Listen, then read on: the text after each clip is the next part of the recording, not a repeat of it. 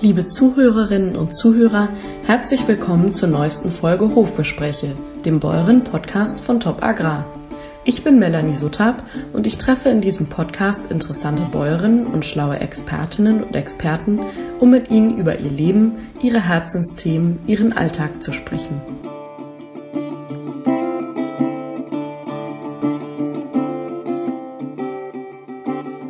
Mein heutiger Gast ist Katharina Afflerbach, Autorin, Speakerin und Coach. Vor einigen Jahren fasste sie einen Entschluss, nämlich raus aus dem Büro, rauf auf die Alp. Wie sie ihrer Karriere in der Hotel- und Kreuzfahrtbranche den Rücken kehrte, um in den Bergen wieder zu sich selbst zu finden, das erzählt uns Katharina Afflerbach im Podcast. Viel Freude!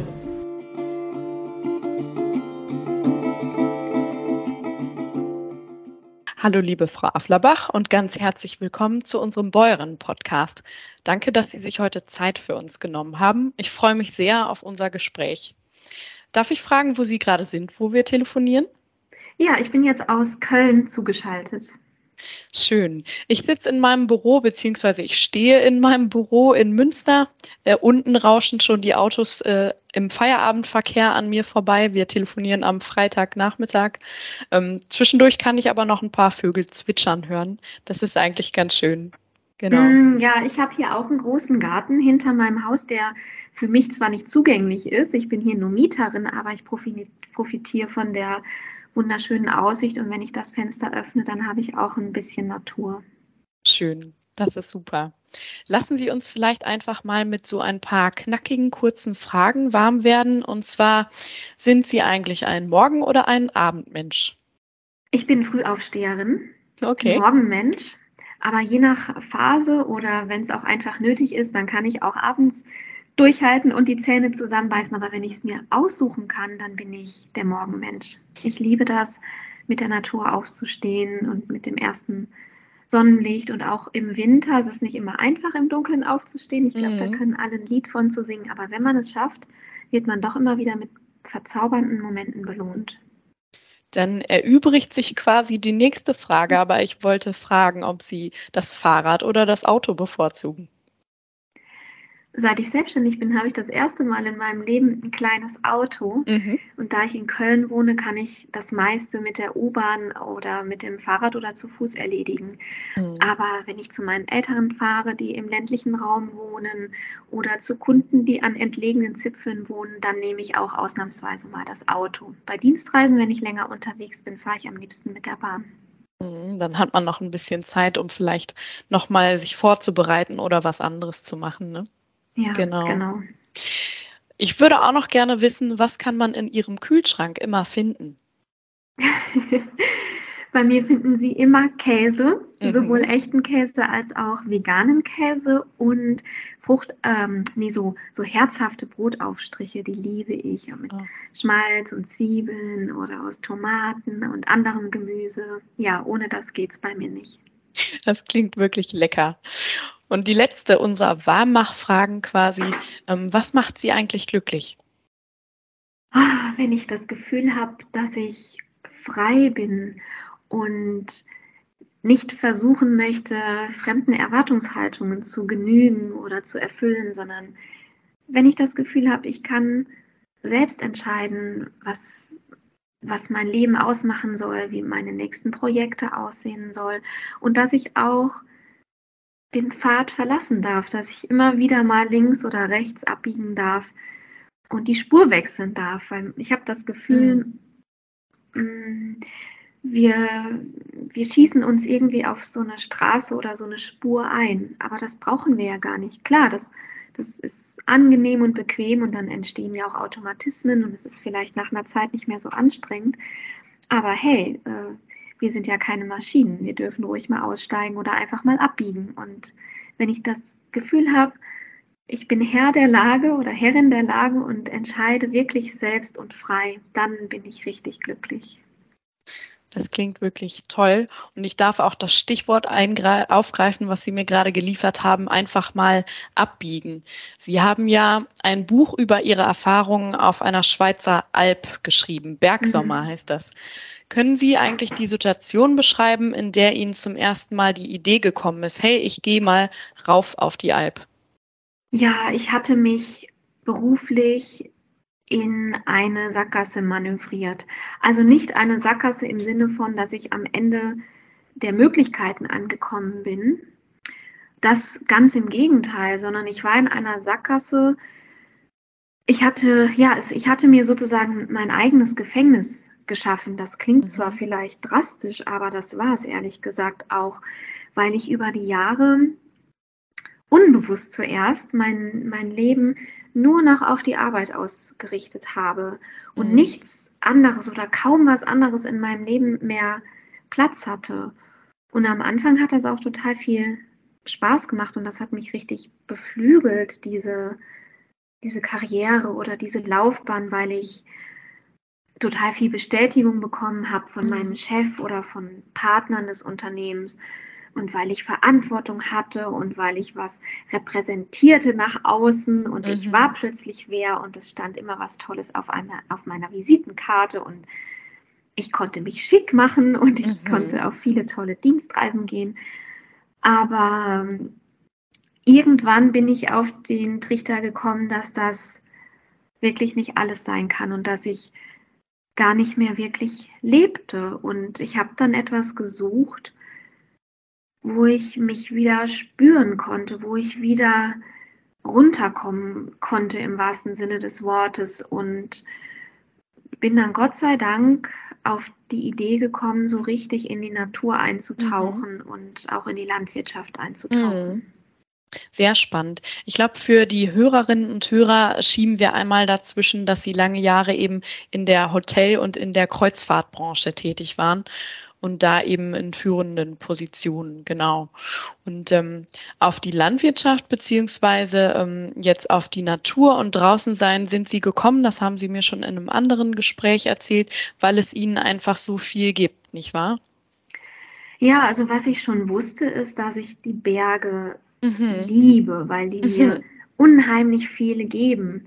Ähm, ich habe auch mal in Hamburg gewohnt und da ist ja die See auch äh, mhm. sehr greifbar nah ja. und das hat mich aber nie gereizt und selbst als ich die zwei Jahre in Hamburg gelebt habe, ähm, war ich wirklich kein einziges Mal am Meer und das ist ja irgendwie auch so ein bisschen komisch, hat mir aber wiederum gezeigt, welcher Typ ich bin sozusagen. Mhm. Also ich bin wirklich der Typ für die Berge und ich merke, wie ich da richtig aufblühe innerlich. Also da kann ich aufatmen, da fühle ich mich stark, aber gleichzeitig fühle ich mich auch behütet und als ob sie mich irgendwie zurückführen an meinen inneren Kern, also dass sie mich wirklich dazu bringen, nachzudenken und mich zu besinnen im besten Sinne mhm. des Wortes.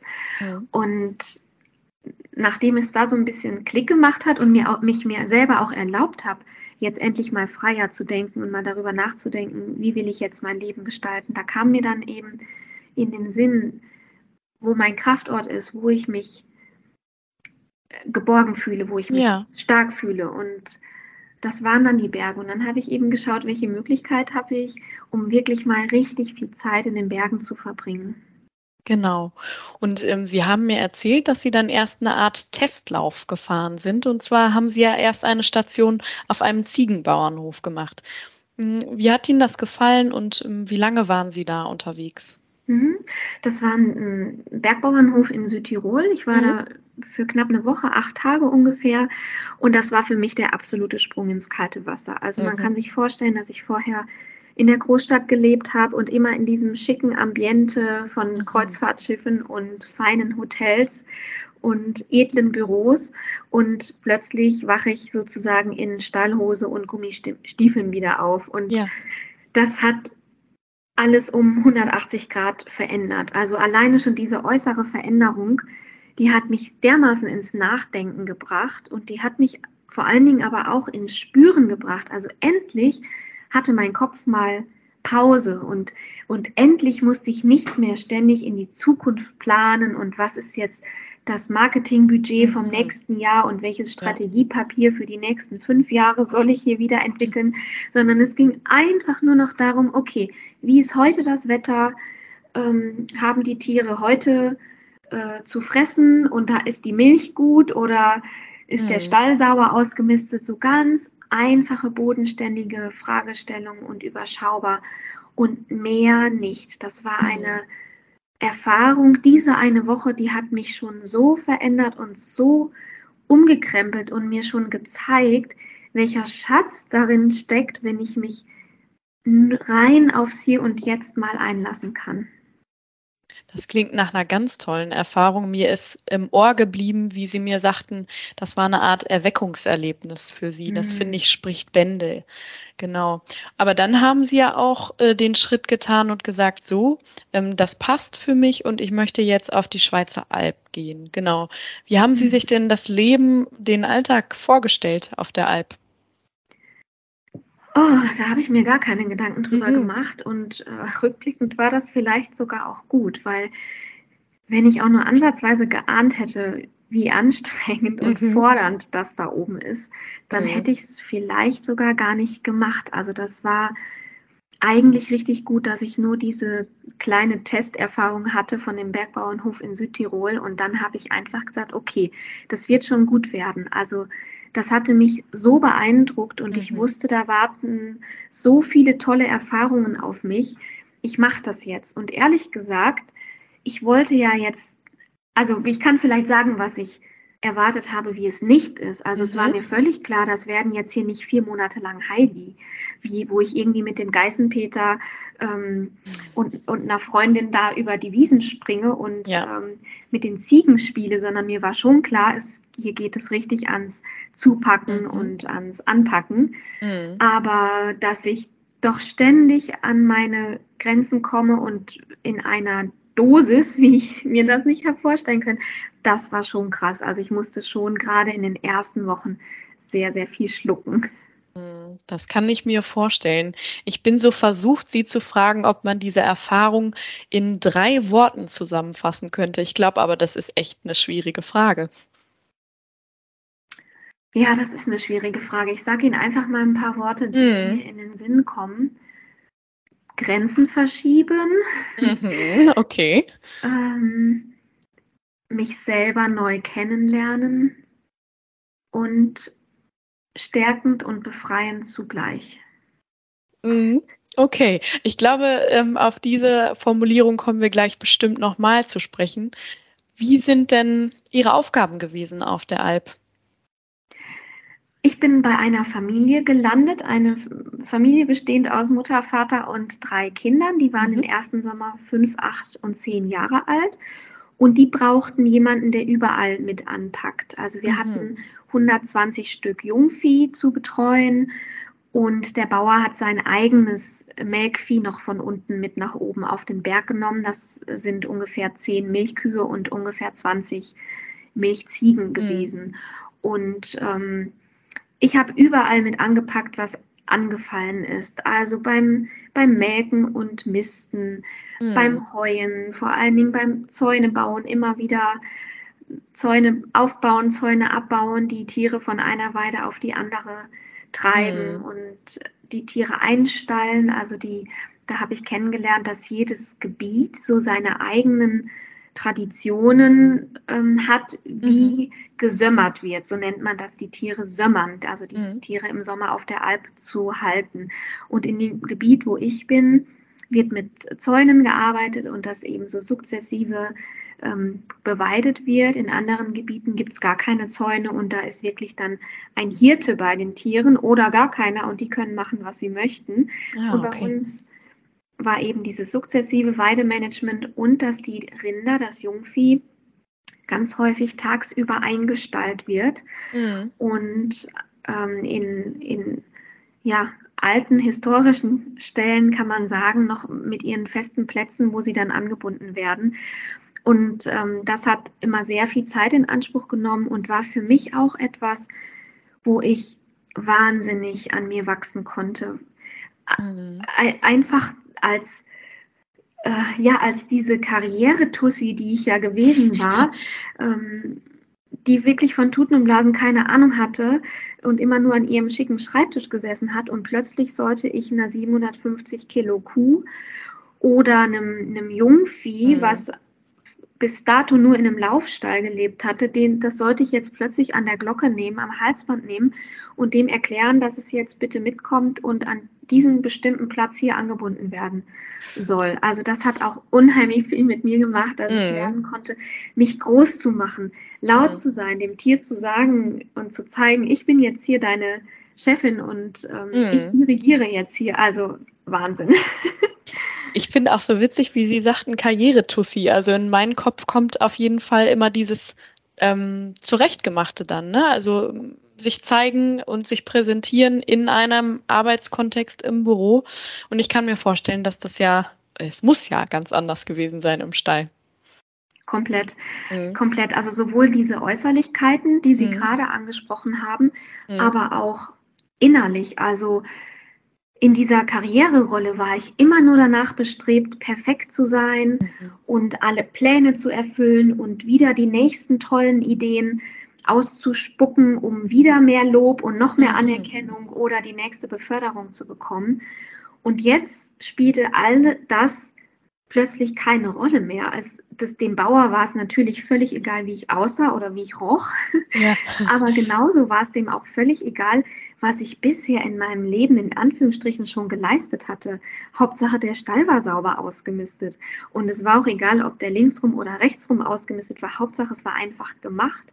Mhm. Und was für mich auch so ein richtiger Augenöffner war, war, vorher in meiner Karriere, da gab es ja immer so, ähm, so gefühlt Aufgaben oder Zuständigkeiten, die irgendwie was Besseres waren, die so okay. prestigeträchtig waren oder ja. dass ich unbedingt ein Projekt haben wollte, damit danach alle sagen können, oh, die Frau Afflerbach, ähm, das hat sie mhm. aber wieder toll gemacht. Mhm. Und jetzt, es gab keine besseren oder schlechteren Arbeiten.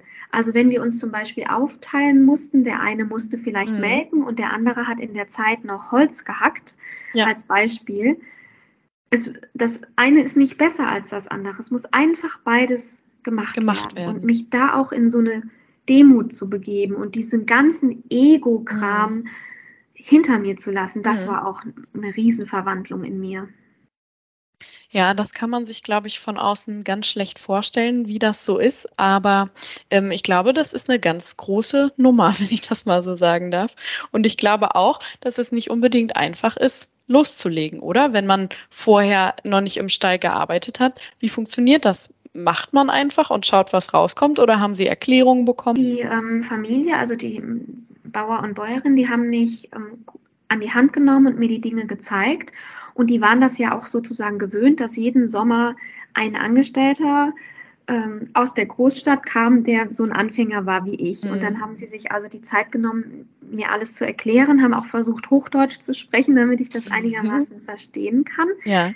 Aber sie haben dann natürlich, also sie haben mir dann die Dinge zwei, dreimal gezeigt und dann haben sie gesagt, so jetzt versuchst du es, weil sie mussten ja dann auch mit ihrer eigenen Arbeit weitermachen. Und dann war ich sozusagen mir selbst überlassen ich hätte sie natürlich in der Not jederzeit wieder fragen können, aber das Tolle war auch, dass sie mir diesen Freiraum gegeben haben, mhm. es selber auszuprobieren. Und sie haben auch immer gesagt, Kati, du musst für dich selber den Weg finden, wie du diese Arbeit am besten erledigst mhm. beim Melkgeschirrwaschen oder beim Zäunebauen. Es ist völlig egal, ob du da anfängst oder da. Hauptsache am Ende ist es eben richtig gemacht. Und das war gut für mich, dass sie mir den Rahmen abgesteckt haben, aber dann musste ich meine eigenen Erfahrungen sammeln und ja den für mich besten gangbaren Weg finden. Mhm.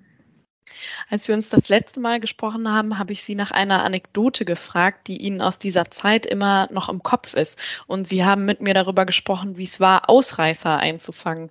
Vielleicht mögen Sie den Hörerinnen und Hörern auch mal äh, die Anekdote, von der ich gerade spreche, erzählen. Das ist unheimlich eindrücklich.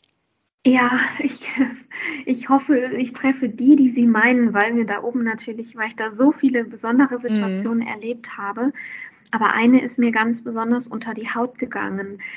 Die ähm, Rinder befinden sich da oben auf Weiden, die wir gezäunt haben und auf einer Weide, die wird nach oben hin so steil und da geht dann das Gras über in Geröll, mhm. dass wir da oben nicht mehr zäunen, weil wo es nichts zu fressen gibt, da drehen die Rinder normalerweise von selber rechtzeitig mhm. um und gehen wieder brav den Hang hinunter. Aber an, einem Tag haben die sich verstiegen und sind einfach immer weitergegangen in der Hoffnung, dass okay. weiter oben im Steingelände vielleicht doch noch ein bisschen Gras zu fressen sein würde. Und dann hat der Bauer mich da hochgeschickt, die Rinder wieder nach unten zu holen. Und ich sehe mich noch heute, wie ich an diesem Steilhang stehe und selber kaum Halt finde. Ich habe ich hab ja nur zwei Beine im mhm. Gegensatz zu den Rindern.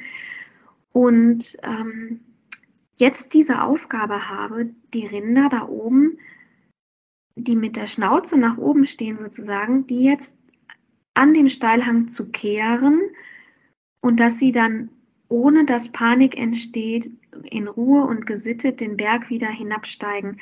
Denn wenn die da oben ins Rutschen kommen würden oder wenn eins hinfallen würde, dann würden die sich sofort anfangen zu, zu kullern und zu drehen und die würden den Berg runterrasen und dann würden sie wirklich zerschlagen. Das würden die im seltensten Fall überleben oder sie wären so kaputt, dass man sie erlösen müsste. Also das, da hatte ich ganz plötzlich so eine Verantwortung für das Leib und Leben der Tiere. Mhm. Und natürlich auch für mich selbst, denn ich durfte mich den Tieren natürlich auch nicht von unten nähern, sonst hätten die Steine losgetreten und die hätten mich dann erschlagen.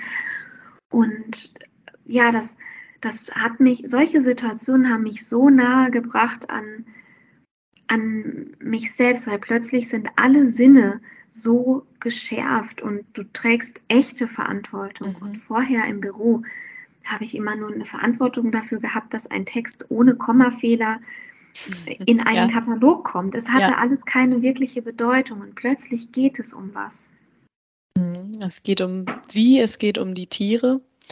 Und mir ist an dieser Stelle, kommt mir die ganze Zeit auch noch in den Kopf, ähm, dass wir darüber sprachen, was die Arbeit mit ihrem Körper gemacht hat. Also welche Schmerzen sie durch die körperlich harte Arbeit anfangs verspürt haben und bestimmt ja auch nach ganz, ganz langen Tagen äh, draußen und im Stall. Ähm, was das mit ihnen verändert hat und was es mit ihnen gemacht hat. Ich darf da vielleicht einmal eine Textstelle aus ihrem Buch nämlich zitieren, in der sie geschrieben haben, ich spüre einen Schmerz, der mich zufrieden macht und der mir erzählt, was mein Körper gestern und vorgestern gearbeitet hat. Und ähm, wenn Sie das erzählen, dann schwingt bei mir immer der Gedanke daran mit, ähm, was es einfach ganz körperlich mit Ihnen gemacht hat ja, diese Transformation, die war wirklich nicht ohne, weil ich auch wirklich von Null sozusagen kam. Ich war, ich habe mir vorher in meinem Leben nicht wirklich Zeit genommen, mich fit zu halten. Ich war damals ja auch noch sehr jung, Anfang, Anfang Mitte 30 mhm. und da ist der Körper noch relativ gut in Schuss, dass man sich irgendwie noch keine Gedanken macht. Aber wenn der plötzlich von 0 auf 100 dermaßen hart arbeiten muss und dann kam ja noch die Höhe dazu. Ähm, ich habe dann natürlich auch ganz anders geschlafen. Mhm. Ich hatte ganz anders Appetit und ehrlich gesagt immer nur Hunger, weil mein Körper plötzlich ganz anders verbrannt hat. Und ich, ja, ich habe Muskeln bewegt und komische Bewegungen und Verrenkungen gemacht, von denen ich ja vorher gar nicht wusste, dass es die gibt oder dass die überhaupt möglich sind. Und plötzlich habe ich, weiß ich nicht, sagen wir mal sechs, sechs Zaunpfähle aus Holz auf meiner rechten Schulter mhm. liegen und in der linken ist noch der Vorschlaghammer. Und vorher hatte ich ja nur eine Handtasche und eine Laptoptasche dabei. Also das war schon wirklich für mich absolut gewöhnungsbedürftig. Mhm. Aber das Schöne ist, wenn du dann über diesen Schmerzpunkt hinausgehst und wenn du wenn du dran bleibst und sagst, okay, das, das ist jetzt der Preis sozusagen, ich, ja. ich muss diese Phase überstehen, um danach in, ins Genießen kommen zu können. Und, da, und dann kam sozusagen der Lohn, als ich über diese Schmerzphase hinaus war und die Phase des Zähne zusammenbeißens. Denn dann konnte ich auskosten, wie diese, dieses körperliche Erstarken mich auch mental gestärkt hat. Denn das macht ja plötzlich was mit dir, wenn du sagen kannst, wow, ich habe jetzt gerade äh, sechs Zaunpfähle 200 Höhenmeter hochgeschleppt. Ja. Oder ich habe ganz allein diesen Zaun gebaut. Oder ähm, mittlerweile bin ich auch Besitzerin des Motorsägenführerscheins, zu sagen, ey, ich habe gerade hier eine 30 Meter Fichte umgelassen. Also was das dann mit dir macht, wie die körperliche Stärke sich auf die mentale Stärke überträgt, das war für mich total faszinierend und kann ich auch so mhm. richtig handfest mitnehmen in mein jetziges Leben. Also wenn ich jetzt zum Beispiel nicht gut drauf bin oder mich ja. schwach fühle, ja, dann brauche ich ja nur fünf Liegestütze zu machen, jetzt mal überspitzt ja. gesagt, und schon habe ich einen Effekt. Toll. Gibt es da noch mehr, dass Sie aus diesen Erfahrungen auf der Alp mit in den Alltag genommen haben? Oh ja, ja, so, so viel. Also etwas anderes, was für mich auch so ein totaler Augenöffner war, war mein Leben vorher war immer bis ins kleinste Detail durchgetaktet und ich mhm. wusste schon Wochen und Monate im Voraus, auf welchen Dienstreisen ich sein würde und welche Projekte anstehen würden und jeder einzelne Arbeitstag mit Meetings, Besprechungen, Anrufen und so weiter war ja immer komplett durchgetaktet. Und dann komme ich plötzlich in eine Welt, in der es keinen Terminkalender gibt und wo Terminkalender auch überhaupt keinen Sinn machen. Also ich durfte lernen, wieder voll intuitiv und situationsbedingt zu agieren und mich auf das, den Blick auf das Wesentliche zu fokussieren. Wie ist das Wetter? Wie geht es den Tieren? Ähm, kommt sauberes Wasser aus der Quelle? Mhm. Und haben wir genug zu essen und Feuerholz, so ungefähr. Und den Arbeitstag und auch den nächsten Tag und die Arbeitswoche nicht planen zu können, sondern davon abhängig zu machen, was gerade ansteht. Kommt eine Schönwetterphase fürs mhm. Heuen ähm, oder ste steht nichts Größeres an, können wir jetzt holzen oder stehen, stehen ein, zwei, drei äh, Kälbchengeburten an, die sowieso wieder alles durcheinander purzeln lassen und mich da reinfallen zu lassen und sagen, ich muss gar nicht wissen, was heute oder morgen oder für den Rest der Woche passiert.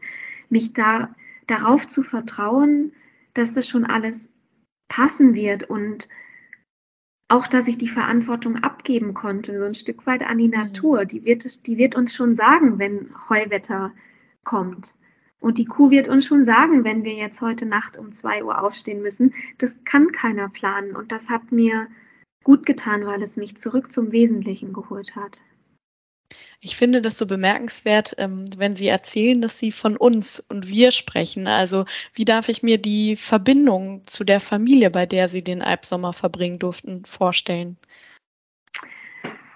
Die Familie hat es mir als Anfängerin extrem leicht gemacht. Und dadurch, dass ich nicht die erste Angestellte war, sondern dass sie jedes Jahr jemanden in ihrer Familie willkommen geheißen haben, konnte ich darauf vertrauen, dass sie schon mit so äh, Großstädtern, die, mhm. die von nichts eine Ahnung haben, schon irgendwie würden umgehen können. Und sie haben wirklich nicht nur ihre Türen und Tore für mich geöffnet, sondern auch ihre Herzen und haben wirklich deutlich ausgesprochen, Kathi, du bist jetzt für vier Monate bei uns, du bist jetzt, du bist jetzt Teil von uns ähm, du gehörst jetzt dazu. Dann hatte jemand Geburtstag und ich sitze einfach mit am Geburtstagstisch, weil ich, es gibt auch keinen anderen Ort in der Hütte. Mhm. Deswegen, du gehörst dann einfach dazu mit allem äh, Positiven und mit allem Herausfordernden. Und das hat sich richtig schön und gut angefühlt, bedeutete aber auch ein Lernprozess, dass es kein klassisches Angestelltenverhältnis ist. Mhm wie man das hier unten jetzt aus Köln zum Beispiel kennt, wo du um 16.30 Uhr nach Hause gehst und dann hast du ein separates Leben von deiner Arbeitsstelle, denn da oben verschmilzt ja alles und mhm. du bist du bist sozusagen immer im Dienst, aber es ist einfach das Leben, also Arbeit und Familienleben und Freizeit lassen sich nicht wirklich trennen. Und heute besteht eine ganz enge Verbindung zu der Familie. Mhm. Und ich denke, diese enge Verbindung, die ist auch vor allen Dingen dadurch entstanden, dass wir da oben auf der Alp sehr viele intensive Erfahrungen haben und auch viele brenzlige Situationen, so wie eben das mit den Rindern in dem Steilhang. Sowas passiert ja ständig. Mhm. Da musst du dich so aufeinander verlassen können und musst ja aus dem Bauchgefühl heraus agieren und ich denke, das schweißt viel enger zusammen, als wie ich es früher kannte im Büro. Ja, das schweißt mhm. auch irgendwie zusammen, aber nicht in dieser Tiefe. Mhm. Ist das denn auch der Grund, weshalb Sie dann noch einen zweiten und dritten Sommer auf der Alp dran gehängt haben?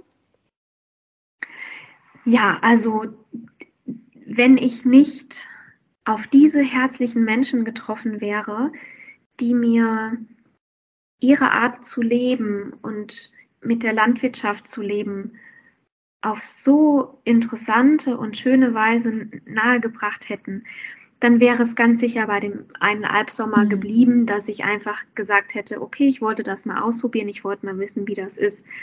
Und dann hätte ich ähm, mich vielleicht wieder verabschiedet oder ich hätte mir eine andere Alp gesucht. Mhm. Aber ein anderer Grund war auch, ehrlich gesagt, mein erster Sommer auf der Alp war der nässeste seit Beginn der Wetteraufzeichnung. Es war so. wirklich ganz, ganz furchtbar. Also, dass wir mal einen trockenen Tag gehabt haben oder sogar mal Sonnenschein, das kann man an einer Hand abzählen. Es war wirklich furchtbar nass und kalt mhm. und neblig und Hagel und Schnee und alles, was man sich vorstellen kann. Mhm. Und dann ha haben meine Gastgeber immer wieder zu mir gesagt, Kathi, du musst auch noch mal wiederkommen, wenn es schön ist. Jetzt kennst mhm. du es ja nur in nass und kalt. Mhm. Ja, und dann, dann habe ich mich Gott sei Dank dazu entschieden, das noch zwei weitere Male mhm. zu machen. Jetzt müssen wir wahrscheinlich den äh, landwirtschaftsaffinen Hörern mal eben sagen, welches Jahr das war, weil das wird ja schon ja. ein paar Jahre zurückliegen. Ne? Welches genau. Jahr war so, war so nass? Der erste Na Sommer der Nasse war 2014. Mhm. Okay, denn in den letzten Jahren sieht es ja leider ganz anders aus. Deswegen dachte ich, schieben wir das mal einmal eben kurz dazwischen. Ne? Ja, das stimmt. Und jetzt ähm, gehe ich ja immer noch jedes Jahr für ein paar Wochen auf die mhm. Alp. Und jetzt habe ich natürlich auch einen ganz anderen eigenen Erfahrungshorizont, mit dem ich auch solche Veränderungen wahrnehmen kann. Jetzt kenne ich das Gelände, ich kenne die Bäume und Böden und ähm, die Tiere. Und zum Beispiel letztes Jahr hatten wir kurz bevor hier bei uns in NRW und Rheinland-Pfalz das schlimme Hochwasser passiert ist, mhm. hatten wir dort auch ein, ein kleineres Hochwasserszenario. So. Und wo eine Brücke weggeschwemmt wurde und Straßen überschwemmt wurden und so weiter. Und ähm, ja, jetzt kann ich, im, kann ich ganz anders auf die Gegend und auf die Umstände blicken, als natürlich als Anfängerin. Und das mhm. freut mich auch, dass da wirklich meine Wahrnehmung sich auch dermaßen verändert hat und ich jetzt auch viel besser Dinge begreifen kann, wenn ich sie in den Nachrichten aufschnappe, wenn es um Böden, um Trockenheit, mhm. Luftqualität oder andere Aspekte geht. Vorher hat mich das ehrlich gesagt relativ wenig interessiert. Mhm. Es hat mich auch so gut wie gar nicht berührt, wo Lebensmittel herkamen oder unter mhm. welchen Bedingungen sie hergestellt wurden. Also auch dazu haben meine Albsommer einen riesigen Beitrag geleistet. Das finde ich super interessant. Haben Sie denn dann auch in Ihrem Freundeskreis ähm, vielleicht bei hm, Freunden, Kollegen, äh, die sich nicht so auskennen mit der Landwirtschaft, dann die Gelegenheit, vielleicht mal Dinge zu erklären? Aus Ihrer Perspektive und Ihren Erfahrungen heraus oder findet der Dialog über die Landwirtschaft gar nicht so sehr statt? Doch, und das finde ich so interessant. Also ein, eine Plattform, wo das immer wieder geschieht, sind so Spendenabendessen, die ich regelmäßig bei mir zu Hause ausrichte. Da kommen immer zehn Gäste zu mir. Mhm. Und ähm, dadurch, dass wir was Leckeres essen, kommen wir früher oder später auch immer auf Nahrungsmittel und Nahrungsmittelproduktion zu sprechen. Mhm.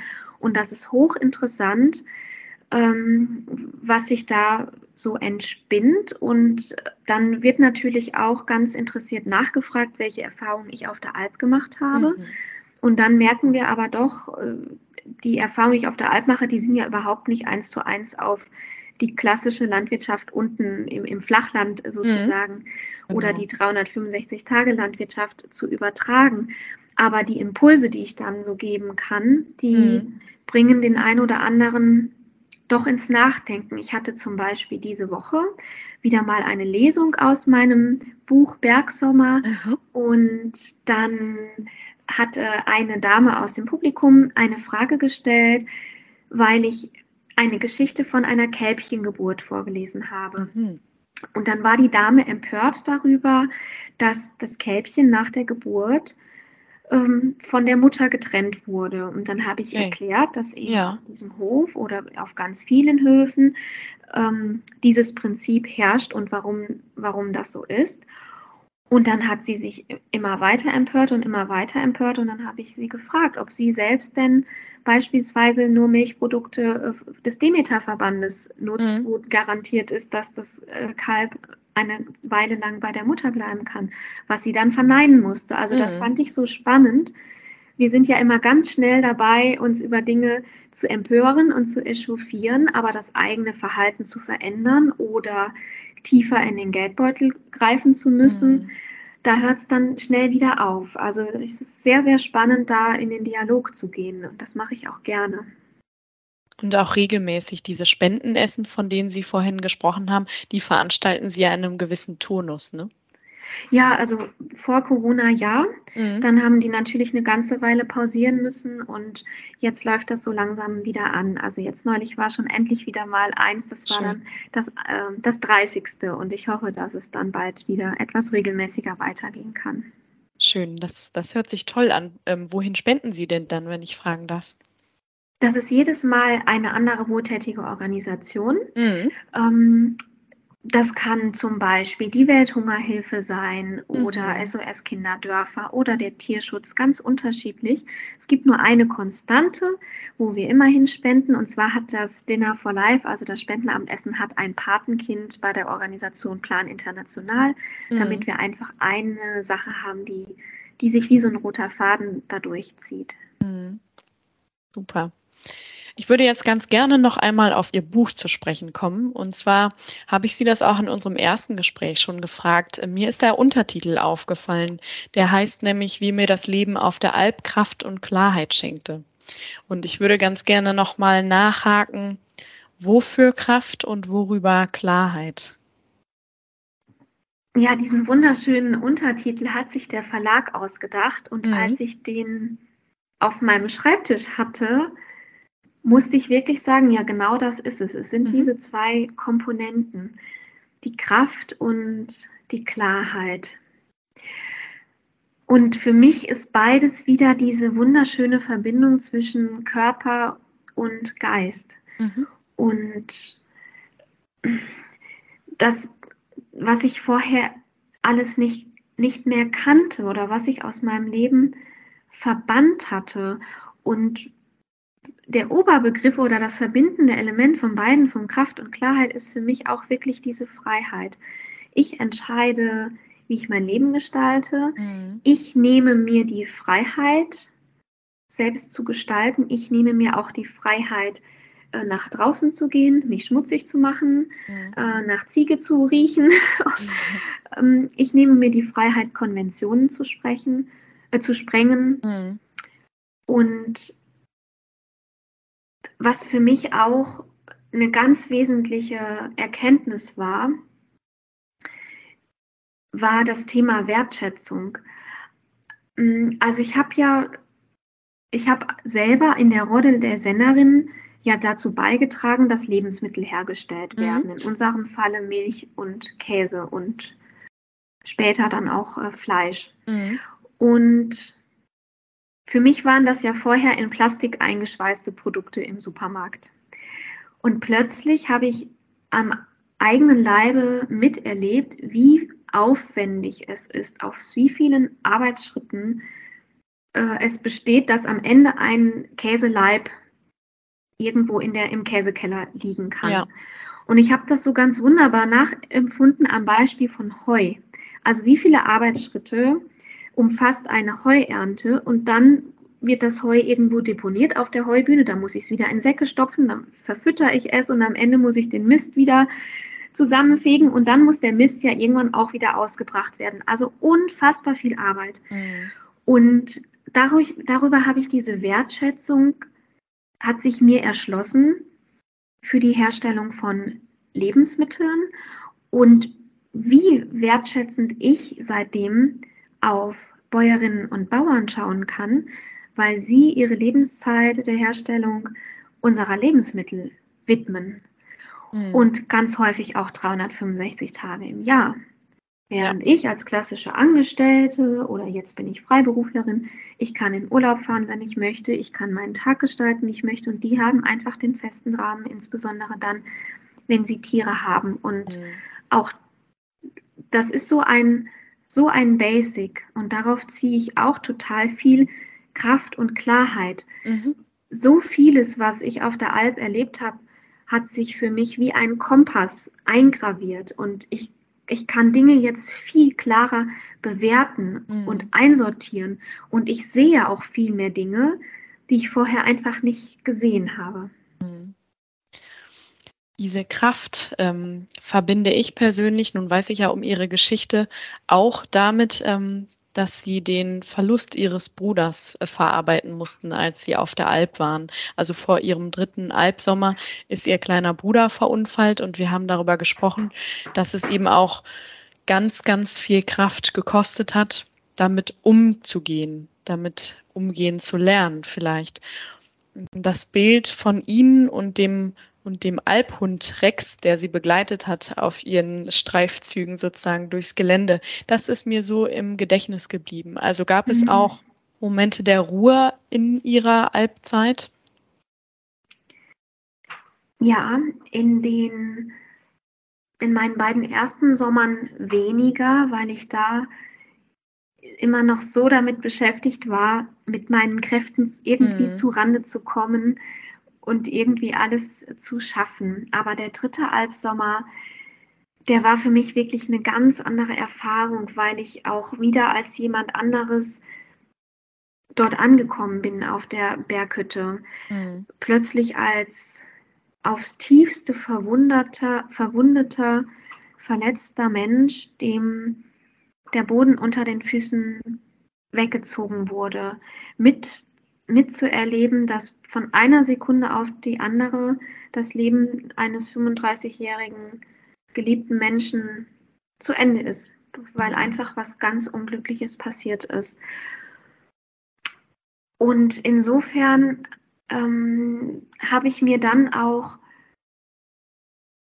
äh, ähm, ja, selber herausgenommen und ich hatte auch die Einladung der Gastgeberfamilie, jetzt wirklich spätestens jetzt endlich mal die hohen Ansprüche der per per Perfektionistin, die ich ja vielleicht in meinem Herzen immer noch war als Überrest von diesen Karrierejahren, die jetzt endlich auch mal loszulassen. Und ja, ich war, ich war weniger schnell in dem, was ich gearbeitet habe. Ich war unterm Strich sicherlich ein bisschen weniger leistungsfähig.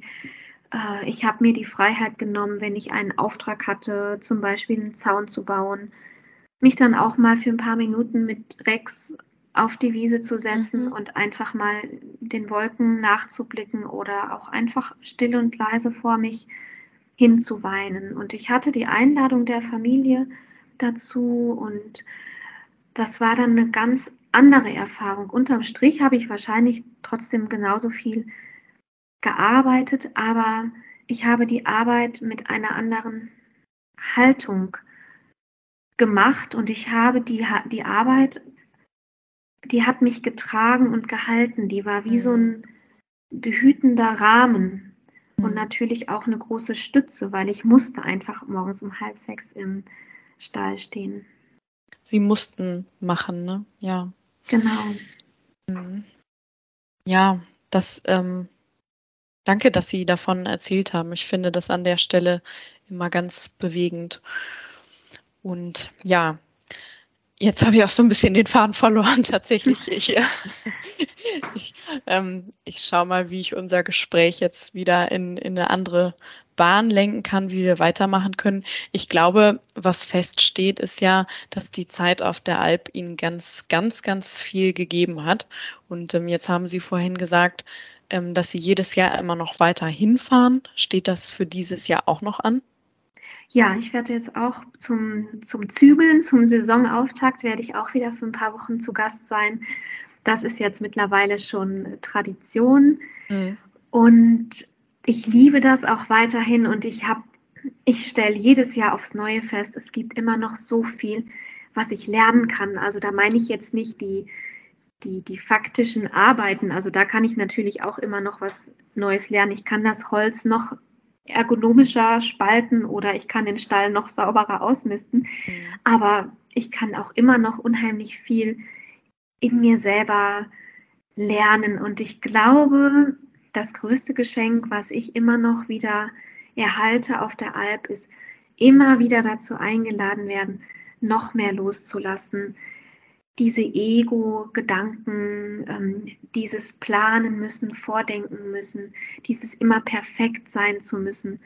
Nein, ähm, ich, ich, bin, ich bin liebenswert, so wie ich bin. Mhm.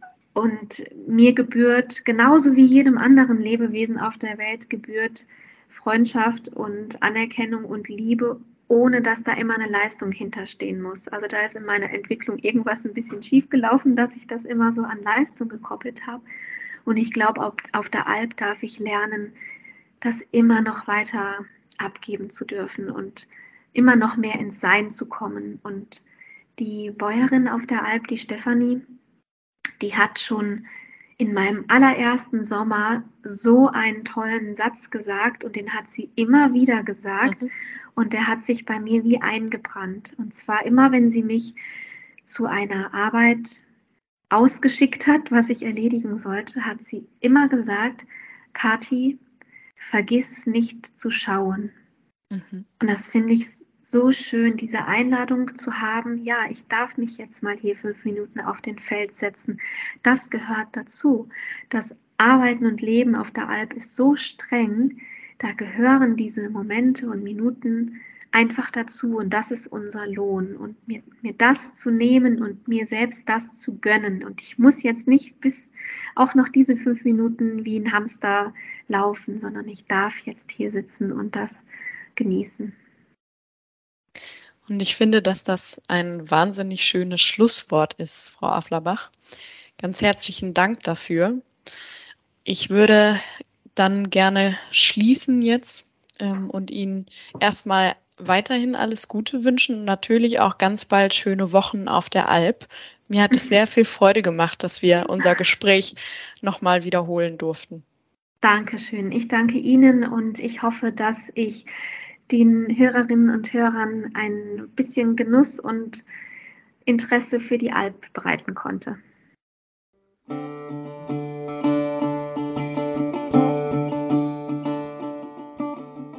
Liebe Hörerinnen und Hörer, das war unser Podcast mit Katharina Afflerbach. Ihr Buch Bergsommer, in dem sie von ihrer Zeit auf der Alp erzählt, ist im Verlag Eden Books erschienen. In der nächsten Folge begrüßt meine Kollegin Katrin Hingst Ute Mushardt von der Bundesarbeitsgemeinschaft für Urlaub auf dem Bauernhof und Landtourismus in Deutschland. Wir sind gespannt.